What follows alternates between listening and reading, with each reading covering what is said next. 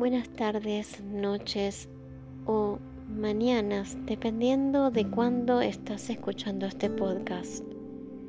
Hoy quiero hablar de un tema un poquito escabroso o sensible al menos, que es el de la depresión. Sí, ese estado de ánimo en donde nada parece importarte. Desde ese lugar en el que alguna vez estuve, te puedo dar algunos consejos. No soy una profesional y una de las cosas que vamos a hacer en este podcast es tener entrevistas con profesionales. Tengo planeado una con una psicóloga que nos va a explicar un poquito más de este y otros temas. Mi, mi plática tiene que ver con la experiencia personal, con lo que a mí me sirvió. Porque no te creas que es tan inusual en el mundo de hoy en el cual todo parece tan complicado que la depresión toque la puerta. Realmente no lo es. ¿Por qué motivo nos puede pasar esto? Obviamente un momento vivido muy traumático, la pérdida de un ser querido, un duelo. Hay muchas razones, pero a veces la depresión nos toca de una manera silenciosa nos va alcanzando lentamente como un fantasma que está detrás y de a poco se va acercando y sin que te des cuenta ya está encima tuyo.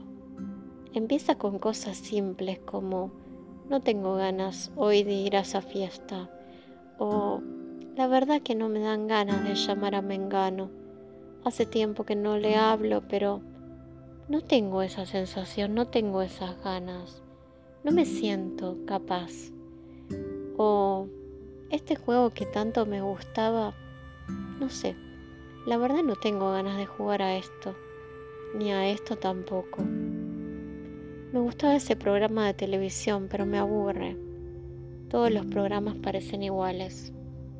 El trabajo, el día a día, las cosas que me llamaban la atención ya no me importan. Y así, de pronto un día no tenés ganas de levantarte.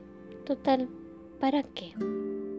Te pasa que las cosas más comunes, como ir al supermercado a hacer una compra, te parecen épicas. Y te da lo mismo ir a comer eso viejo que quedó en la ladera, ni hablar de proyectos de pronto no tenés ninguno, porque de cualquier manera crees que no se van a cumplir. Y un día, de pronto, despacio,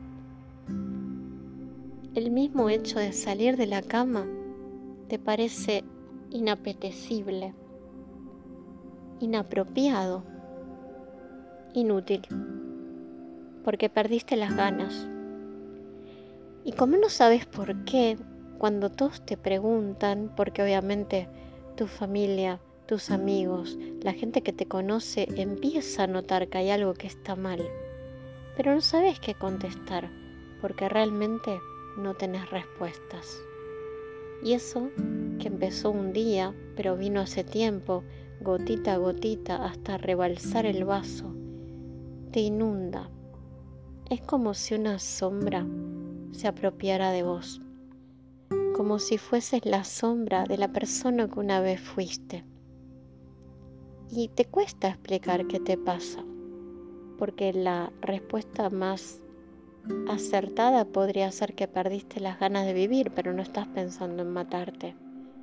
Yo acá no voy a endulzar ningún término, porque si vamos a hablar de un tema duro, lo vamos a hablar con los términos que corresponden. Y no siempre la depresión va a llegar al suicidio. Pero muchas veces, si la depresión se mantiene por demasiado tiempo, no es algo imposible de pensar. ¿Cómo salir de esto? Obviamente el primer paso para salir de cualquier problema es reconocer que lo tenemos decir que no es normal que de golpe todo eso que me gustaba, hasta mis hobbies, sea cuales fueren, no me importan más. que ya la gente con la que amaba conversar no me interesa. Ni siquiera es que estoy enojado.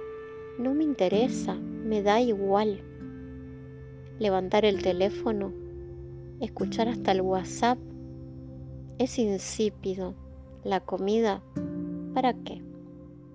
Sí, a veces hay algo que pasa que a algunas personas que tienen el vicio de la comida, porque es un vicio y también vamos a tratarlo en algún episodio, eh, vienen a esto mediante la depresión. Una cosa lleva a la otra. Pero yo estoy enfocándome más en la depresión que no es canalizada por nada. En esa apatía de vivir. Conocí un caso de una chica que tenía padres muy exigentes y estaba muy apagada en su vida. Todo era estudiar. Tenías que tener las mejores notas porque sí, porque era importante, porque todo estaba debido a ello decidido de antemano en tu vida. Y la chica esta, que obviamente no voy a decir el nombre, un día se levantó hizo sus tareas, preparó sus materiales escolares y se fue a casa, no antes de ordenar su cuarto. Cuando digo a casa, es a nuestra casa celestial. Sí, se fue al otro mundo, pero primero hizo la tarea. Eso es también depresión. Es depresión también cuando debido a presiones que nos ponen los otros, nos olvidamos de vivir, de nosotros, de lo que nos hacía reír, soñar, ser felices. Ojo, no tenés que vivir para ser feliz, tenés que ser feliz a veces para vivir, pero la tristeza es una parte necesaria, natural y hasta sana del ser humano. El problema está cuando nos hundimos en la apatía. Ni siquiera estamos tristes, estamos peor que tristes. Estamos como muertos en vida. Vivimos de forma mecánica, respiramos, comemos cuando tenemos hambre, pero no disfrutamos nada. Entonces, repitiendo, el primer paso es saber que hay un problema. Pedí ayuda Pedíle ayuda a un amigo, a un padre, a un hermano, a un desconocido que te caiga bien y que te ayuden a guiarte hacia un profesional. Después, sabete vulnerable. Sabete que eso no está mal, que no sos el único.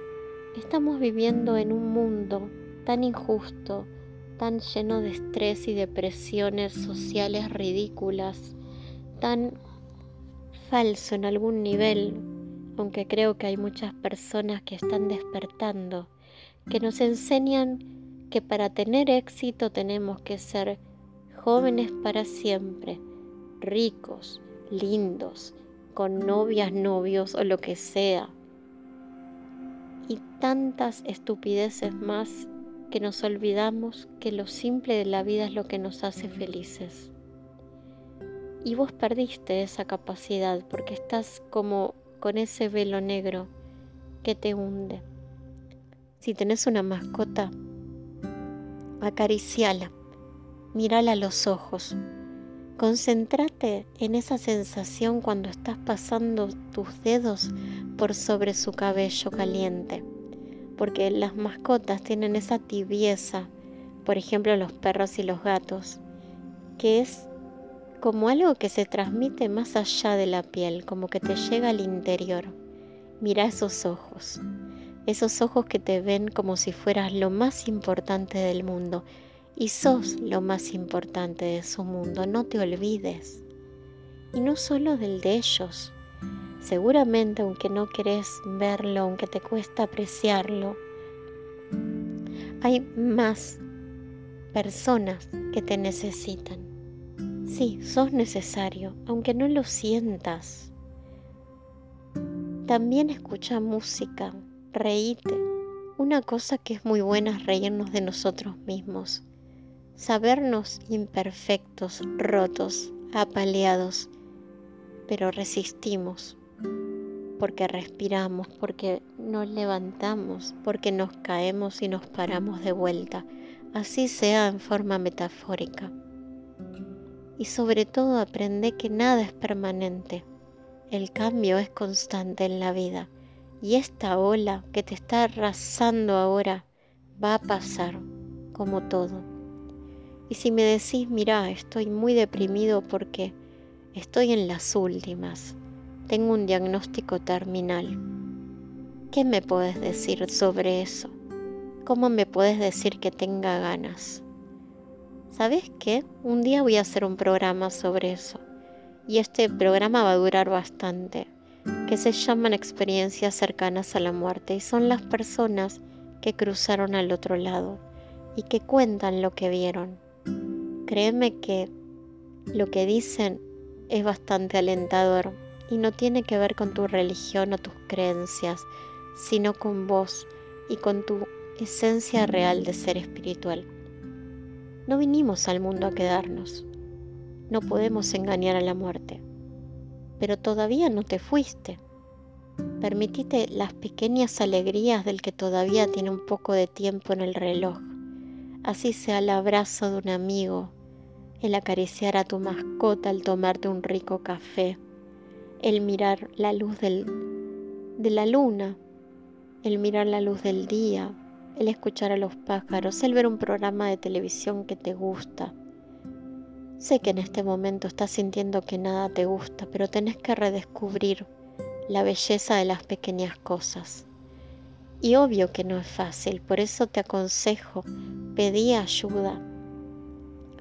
Y si no estás en una enfermedad terminal, si lo tuyo tiene que ver más con un quebradero del corazón, por ejemplo, con un rechazo, con un abandono, con el duelo, todo pasa y el dolor se convierte en recuerdo.